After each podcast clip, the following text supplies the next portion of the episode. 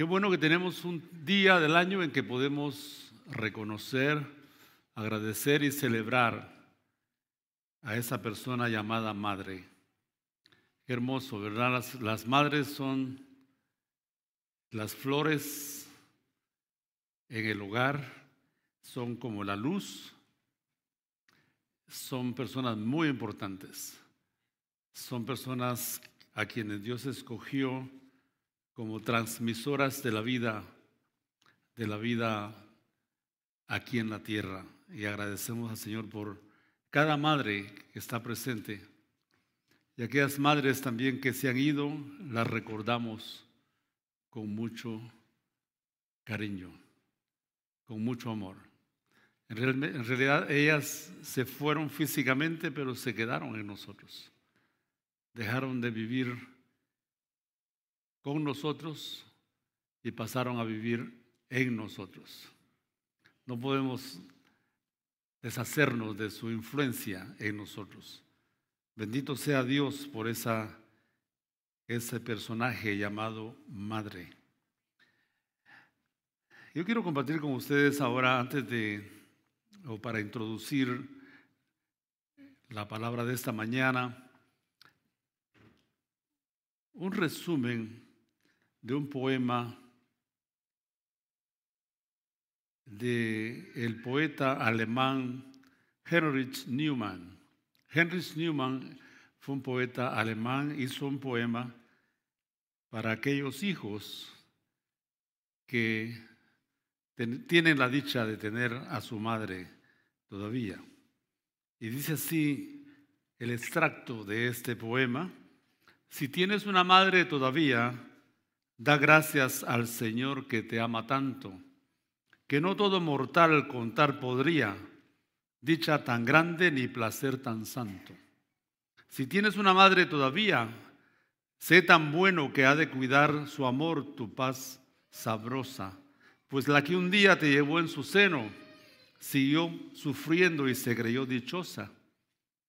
Veló de noche y trabajó de día, leves las horas en su afán pasaban un cantar de sus labios te dormía y al despertar sus labios te besaban. Mas si al cielo se fue y en sus amores no la harás feliz sobre la tierra, deposita el recuerdo de tus flores sobre la fría losa que le encierra.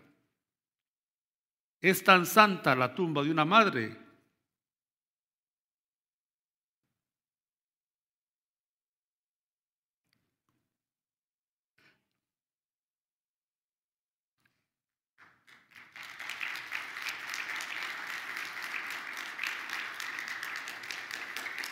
Es tan santa la tumba de una madre que no hay al corazón lugar más santo.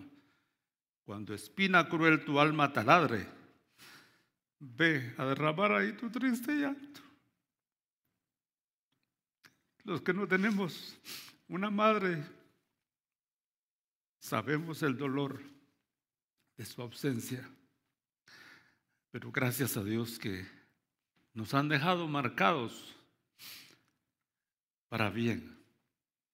Y aquellos que estamos en el camino del Señor por la influencia santa de esa madre que nos guió, a veces despreciamos su consejo, su ejemplo, y nos apartamos del camino. Pero que esta, este día, aquellos que tienen la dicha de tener a su madre todavía, aprecien y valoren el ejemplo que ella les da en el camino de la vida y la verdad, que es Cristo Jesús. Esta mañana quiero hablarles acerca de María, María, la de la Biblia. María, la madre de Jesús. María, una mujer singular. Y voy a extraer algunos textos de la palabra para presentar un pequeño perfil acerca de María, este ser humano a quien Dios escogió para ser la madre de Jesús. Esta persona que la religión la ha llevado a ponerla en alturas que ella nunca buscó. Esta mujer que los religiosos la ponen en funciones que ella nunca buscó. María nunca. Yo creo que si María resucitara y viera lo que se hace en su nombre, estaría tan decepcionada de ver las religiones como hoy la ensalzan, cuando en verdad a quien ella ensalzó fue a Cristo Jesús, su Salvador. Jesús es el Salvador de María, es como mi Salvador también. Razón tuvo María de decir allá en las bodas de Caná, cuando llegaron con el problema de que no había vino, se había acabado el vino. Era una tragedia en la cultura oriental. Y María les dice a los que servían, hagan todo lo que Él diga, refiriéndose a Jesús su Hijo. Hagan todo lo que Él diga. ¿Me están escuchando? Hagan todo lo que Él diga.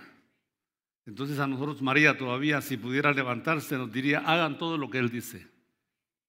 Estamos haciendo lo que Él dice, porque Él es el camino, Él es la verdad, Él es la vida, Cristo Jesús. Pero por supuesto que valoramos humanamente el ejemplo, el perfil de María, habiendo sido escogida por Dios, habiendo sido, sido privilegiada por el Señor para ser la madre de su hijo. María, una mujer singular, en tres áreas, vamos a verlo rápidamente, una mujer singular en su vida espiritual.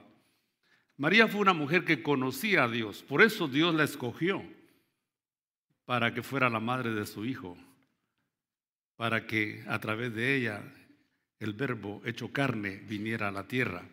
Dice Lucas capítulo 1, versículo 46. Entonces María dijo, engrandece mi alma al Señor, y mi espíritu se regocija en Dios mi Salvador, porque ha mirado la bajeza de su sierva. Pues he aquí, desde ahora me dirán bienaventurada todas las generaciones, porque me ha hecho grandes cosas el poderoso, santo es su nombre y su misericordia de generación en generación a los que le temen. Hizo proezas con su brazo, esparció a los soberbios en el pensamiento de sus corazones. Quitó de los tronos a los poderosos, exaltó a los humildes. A los hambrientos colmó de bienes y a los ricos envió vacíos. Socorrió a Israel su siervo, acordándose de la misericordia de la cual habló a nuestros padres, para con Abraham y su descendencia para siempre esa es María, la que conocía a Dios. Esa es María, la que Dios para ella no era una figura lejana, a quien ella le hablaba sin saber quién era. María conocía al Dios a quien ella adoraba. María, una mujer que conocía a Dios. Pero también María era una mujer de oración. Dice la palabra del Señor que allá en el capítulo 1, versículo 13 de los Hechos, que María se reunió con los creyentes, con los apóstoles, en una reunión de oración. Y ahí estaba María conectándose con Dios. Ella, una intercesora, ella hablando al Padre, juntamente con los demás, en la misma categoría que los demás humanos de su tiempo. María nunca tuvo un lugar encima de la comunidad cristiana de su tiempo. Aquí está María, una mujer de oración pero también una mujer obediente a la voz de Dios. Dice el capítulo 1, versículo 38 de Lucas. Lucas capítulo 1, versículo 38. Entonces María, cuando escuchó lo que el ángel le dijo, dijo, he aquí la sierva del Señor, hágase conforme, hágase conmigo conforme a tu palabra. Entonces María dijo, he aquí la sierva del Señor. ¿Escucharon lo que estoy leyendo? He aquí la sierva del Señor. ¿Quién es una sierva? Es una servidora. La palabra en el griego, ya que es domingo voy a usar un término, dulos. El término dulo significa esclavo. He aquí la esclava del Señor, la que está a disposición del Señor. Hágase conmigo conforme a tu palabra. Esta es María. Esta es María, una mujer obediente a la voz de Dios. Entonces María se levanta como un ejemplo, como una motivación, como un desafío para nosotros los creyentes en Cristo que nos tocó vivir en este tiempo. Pero María también fue singular no solo en su vida espiritual, sino también como esposa. María fue una mujer singular. En Mateo capítulo 2, versículo 13, Mateo capítulo 2, versículo 13, el ángel le habla a José porque hay un peligro para el niño, para María. Herodes, el enfermo, el demente, el endemoniado, Herodes, ese tipo político corrupto. ¿Por qué digo todo eso? La historia lo confirma. Los políticos romanos del tiempo de Jesús eran corruptos. Eran personas que llegaban ahí por influencia. ¿Le suena familiar eso? Parece como que estuviéramos en nuestros países, ¿verdad? Donde la influencia te sube. Aunque seas un ignorante, te declaran presidente. De los otros ignorantes que lo eligieron, por supuesto. Y claro, este no es un discurso político, si no ya me hubiera soltado a, despotricar contra todo eso. Pero este era Herodes, el psicótico, el, el que tenía una psicosis de persecución. Alguien, me, alguien amenaza mi trono. Un niño, ¿qué amenaza puede ser para un rey? Pero en la mente enfermiza de él, las cosas pequeñas se hacían grandes y los demonios de la persecución iban detrás de él y ordenó entonces matar a los niños menores de dos años. Tenemos un equivalente de esto ahorita en Rusia. El espíritu de Herodes, el sanguinario, el cruel, el déspota. Allá está. No menciono nombres para que no vengan sus agentes y me arresten después, ¿verdad? Y me lleven por ahí. Pero aquí está Herodes. Entonces el ángel se aparece a José, el padre adoptivo de Jesús y le dice a José, levántate, toma al niño y a su madre y huye a Egipto y permanece allá hasta que yo te diga, porque acontecerá que Herodes te buscará al niño para matarlo. Y él despertando tomó de noche al niño y a su madre y se fue a Egipto. Una mujer singular como esposa, fue obediente a la voz de su esposo.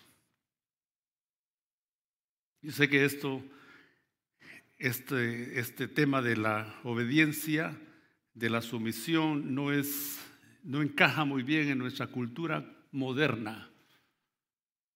No estamos hablando aquí de un déspota, de un dictador como esposo, sino de un hombre que es guía y cabeza de su familia, comenzando con su esposa. Y José era uno de esos. Y entonces cuando José le, comenta a María y le dice, ¿sabes qué? Anoche el ángel del Señor se me apareció y me dijo que nos fuéramos a Egipto. María no dijo, ¿a Egipto? Vete tú solo si quieres, pero yo me quedo aquí con el niño porque es mi hijo. Y si me metes al DHS, te voy a sacar todo lo que sea posible con el child support. ¿Están aquí conmigo todavía? Por supuesto, estamos trayendo la escena a nuestro tiempo. Cuando tu esposo, hermana, madre, te da una orden que es congruente, que es madura, o te da una, un proyecto que los dos lo dialogan, pues lo menos que puedes hacer es fluir en eso, porque es para el bien de la familia. Era para el bien de Jesús, de María y de José que huyeran a Egipto. Imagínense abandonar Nazaret, de donde ellos eran, irse a Egipto, a una cultura extraña, a un idioma extraño. Pero María, como esposa, era una mujer que obedecía la voz del Señor en la vida de su esposo. ¿Están aquí? No se me, no se me desorienten, mis hermanos. Desde aquí yo puedo ver todos los rostros y todas las cabezas y todos los ojos. Y yo no, no creo que ustedes vinieron aquí nada más para divertirse, sino para escuchar palabra de Dios. Entonces, aquí concentraditos todos, si tu amigo te está metiendo conversación, dile, be quiet. Díselo en inglés y en español, por si no lo entiende. Calladito te ves más bonito. Y así todos escuchamos y meditamos en esta hermosa palabra del Señor. Bueno, aquí está María entonces como singular como esposa, que también fue un apoyo espiritual para su esposo. Volvamos a Lucas capítulo 2. Lucas capítulo 2, vamos a ver allí otro texto donde estamos presentando a María en su perfil de mujer singular. Capítulo 2, versículo 41 de, de Lucas, dice el versículo 41 de Lucas. E iban sus padres todos los años a Jerusalén en la fiesta de la Pascua. Y cuando tuvo doce años subieron a Jerusalén conforme a la costumbre de la fiesta. Al regresar ellos, acabada la fiesta, se quedó el niño Jesús en Jerusalén sin que lo supiesen José y su madre. Y pensando que estaba entre la compañía, anduvieron camino de un día y le buscaban entre los parientes y los conocidos. Pero como no le hallaron, volvieron a Jerusalén buscándole. Y aconteció que tres días después le hallaron en el templo, sentado en medio de los doctores de la ley, oyéndoles y preguntándoles. Y todos los que le oían se maravillaban de su inteligencia y de sus respuestas. ¿Qué dice este texto? Dice que José y María iban al templo a la fiesta a la cual ellos iban todos los años, la fiesta de la Pascua. Imagínense esa escena. María, José, José y María y el niño. 12 años. Y Lucas, inspirado por el Espíritu, nos da aquí algo que los demás evangelios guardan silencio. Lucas es el que nos abre una ventanita, corre la cortina un poquito para que veamos algo de Jesús en estos años de su niñez. Y ahí está María siendo un apoyo espiritual para su esposo, para José. Hermanas, díganme ustedes una cosa. Hoy parece que las cosas se han invertido, ¿verdad? En general son las hermanas las que toman la iniciativa de la fe y la vida espiritual en la casa. Que hay excepciones, las hay. Yo las aplaudo, por supuesto que sí, las aplaudo. Pero en general son las mujeres las que toman la iniciativa espiritual. Aquí está María apoyando la iniciativa espiritual de José, el padre de familia. Es un tremendo ejemplo y debe ser un impacto a nuestros corazones como esposos y como padres. María, una mujer singular como esposa. Terminemos viendo a María, una mujer singular como madre. En el mismo capítulo 2, versículo 52, vemos a María envuelta en el desarrollo físico, social, intelectual y espiritual de Jesús, su Hijo. Dice el versículo 52, y Jesús crecía en sabiduría y en estatura y en gracia para con Dios y los hombres. Hermanos, esas cosas no vienen en el polen, en el aire, en la primavera, no vienen y se meten por, los, por la, la nariz y llegan a los pulmones y al cuerpo. No, esas cosas se aprenden en el hogar, donde hay papá y mamá que guían a sus hijos en el desarrollo integral. ¿Cuál fue la última palabra que yo dije? Integral. Significa un desarrollo completo. Aplausos para los padres que llevan a sus hijos a jugar fútbol. Aplausos para ellos. Por supuesto que sí. Está bien. Y pagan una fortuna porque sus hijos estén allí. Y claro, esto no pasa aquí, pero en otras iglesias protestan por la cuota que les toca en Aguana, pero allá pagan una fortuna para ir a patear una pelota llena de aire. Y eso está bien, yo estoy de acuerdo. Yo también jugué fútbol. Yo también metí goles cuando ninguno estaba en el campo. No se, no se burlen porque hay algunos aquí que ni siquiera eso jugaron. Porque si jugaban de esconder, los hallaban rápido.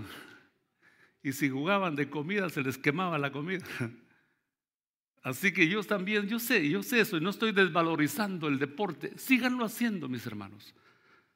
Pero por favor mantengan en su mente que sus hijos necesitan un desarrollo integral, completo, no solo físico, no solo social, no solo intelectual, sino también espiritual. Cuando se da eso, entonces estás construyendo hombres y mujeres que son útiles para la sociedad, útiles para el reino de Dios. Aquí tenemos a María entonces con José participando en el crecimiento integral de Jesús, una mujer singular como madre, preocupada por el desarrollo integral de Jesús. Y el niño, dice, Jesús crecía en sabiduría y en estatura y en gracia para con Dios y con los hombres. Y para esto, mis hermanos, tenemos que darles a los niños, a los jóvenes, un ejemplo. Los muchachos no van a hacer lo que tú digas, no siempre. ¿Han oído ese dicho que dice, le entró por aquí y le salió por aquí? ¿Lo han oído? Sí. Pero nunca van a oír el dicho que diga, le entró por aquí, véame, y le salió por aquí. Nunca, porque no sale. Lo que ellos ven no sale. Lo que ellos oyen se sale, pero lo que ellos ven no se sale. Así que María es digna de ser imitada por las mujeres de hoy. Y José es digno de ser imitado por los hombres de hoy, como padres que velan por el desarrollo integral de sus hijos. A propósito, mis hermanos, y esto es, eh, esto es extra, no se lo voy a cobrar. Cuando otras cosas se interponen con el desarrollo espiritual, con las, los horarios de educación espiritual y cristiana de tus hijos, lo que debe tomar prioridad es lo eterno. Debe tomar prioridad el reino de Dios. Debe tomar prioridad la palabra de Dios. Llevar a tu hijo a jugar en el tiempo que debe estar adorando es una mala idea. Estás dando un ejemplo negativo. Estás desvalorizando lo eterno. Es posible que tu hijo jamás se destaque como un Messi, como un cristiano o como uno de esos famosos jugadores. Jamás. Es posible que nunca meta un gol.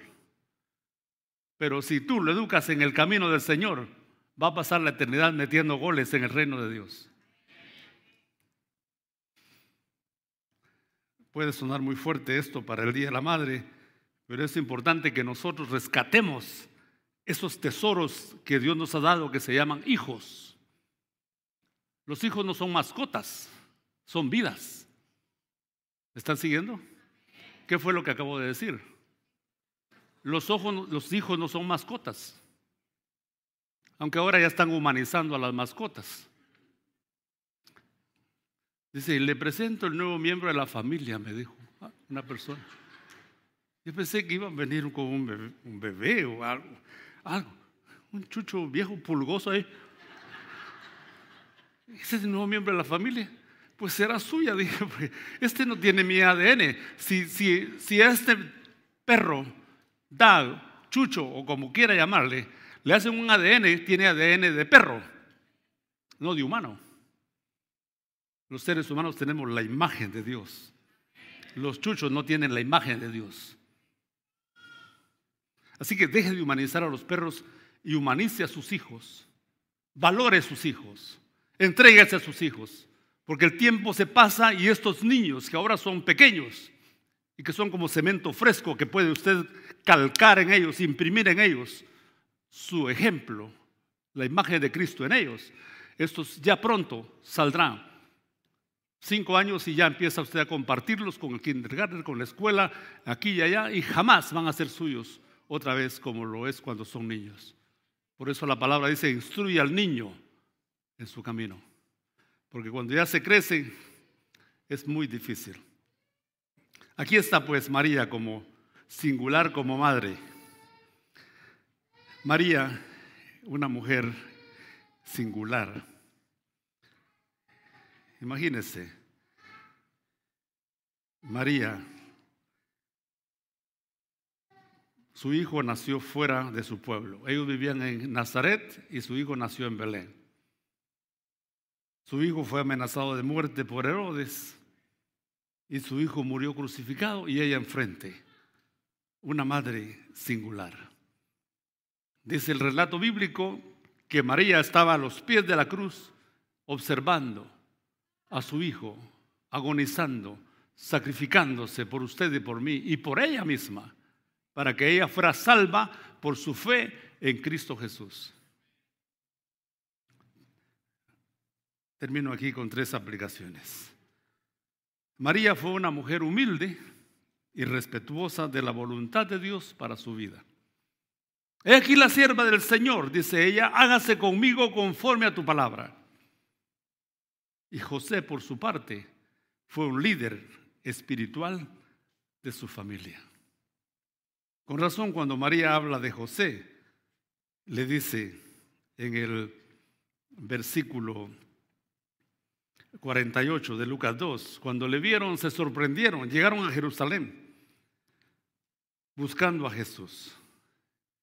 Y le dijo su madre, hijo, hijo, 12 años, hijo, ¿por qué nos has hecho así? He aquí tu padre y yo. ¿Nota lo que yo estoy notando? El orden, tu padre y yo. Tu padre y yo. A pesar de que estamos desacreditados en esto, el patriarcado es el modelo bíblico, es decir, el hombre, cabeza de la casa. El matriarcado es una idea humana. Aquí ella dice, tu padre y yo. ¿Nota el orden? Te hemos buscado con angustia. José compartiendo con su mamá digo con su esposa, la angustia de la desaparición del hijo. Interesantemente, Jesús no estaba perdido. Ellos eran los que estaban extraviados. Jesús estaba en el templo. Mi esposa y yo veníamos esta mañana platicando acerca de esto y eh, hablábamos acerca de tres días en el templo en Jerusalén. Él no durmió en el templo. El templo no era un hotel. Tuvo que haberse conocido con alguien de los meros, meros doctores de la ley. Y uno de estos le dijo, mira, vente para mi casa. Yo te voy a dar hospedaje y comida. Y mañana regresamos y continuamos conversando. Tres días estuvo Jesús haciendo eso. Tres días estuvo él hospedado en casa de los anfitriones. Tres días le dieron de comer a Jesús en la mesa de sus de sus anfitriones. Y ahí está entonces Jesús en el templo, a donde José fue su líder espiritual. Y termino aquí con esto para los muchachos. Jesús, el joven de 12 años, fue respetuoso hacia sus padres. ¿Cómo lo sé? Dice el, el relato bíblico. Lucas 2.41. Lucas 2, no, 51. Lucas 2, 51. Y descendió con ellos y volvió a Nazaret. Note, y estaba sujeto a ellos. 12 años. Ya a punto de entrar en la adolescencia. Pero dice el relato bíblico, y estaba sujeto a ellos. y estaba sujeto a ellos. Pregunto, muchachos, si tus padres te buscaran, ¿dónde te van a encontrar? Desafortunadamente, algunos padres tendrán que ir a buscarlos a lugares tan, tan feos como el OK Corral, el Salón Mango que está por aquí. Ahí después de todo de la dirección a los interesados. Sí, porque hay de todo. ¿Dónde está? ¿Dónde está? Yo tanto buscarlo y no. ¿Dónde te encontrarían tus padres? No digo que te hagas un, ratón de iglesia, una cucaracha de, la, iglesia, del templo. No. Pero ¿dónde, te buscaría? ¿En la disco? ¿Dónde te buscarían? Que te busquen en lugares sanos, en gimnasios, en universidades, en colegios. Que te busquen ahí. Y no que te busquen oliendo. Iba a decir marihuana, pero eso ya. Eso hasta en pomada le dan a uno. Un hermano le dijo, hermano, usted huele un poquito raro. Es marihuana, ¿no, hermano?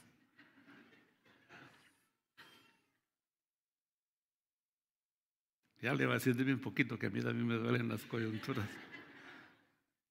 ¿Dónde te encontrarían tus padres si te buscaran, muchacho? Eh, muchacho, muchacha, conéctate a una vida definida, una vida enfocada en tu desarrollo integral, tu desarrollo físico, tu desarrollo intelectual, tu desarrollo emocional, tu desarrollo social y tu desarrollo espiritual. Enamórate de un futuro brillante no estés pensando, ¿a qué horas termino la, high school? ¿A qué horas termino la secundaria? Ya no aguanto esto.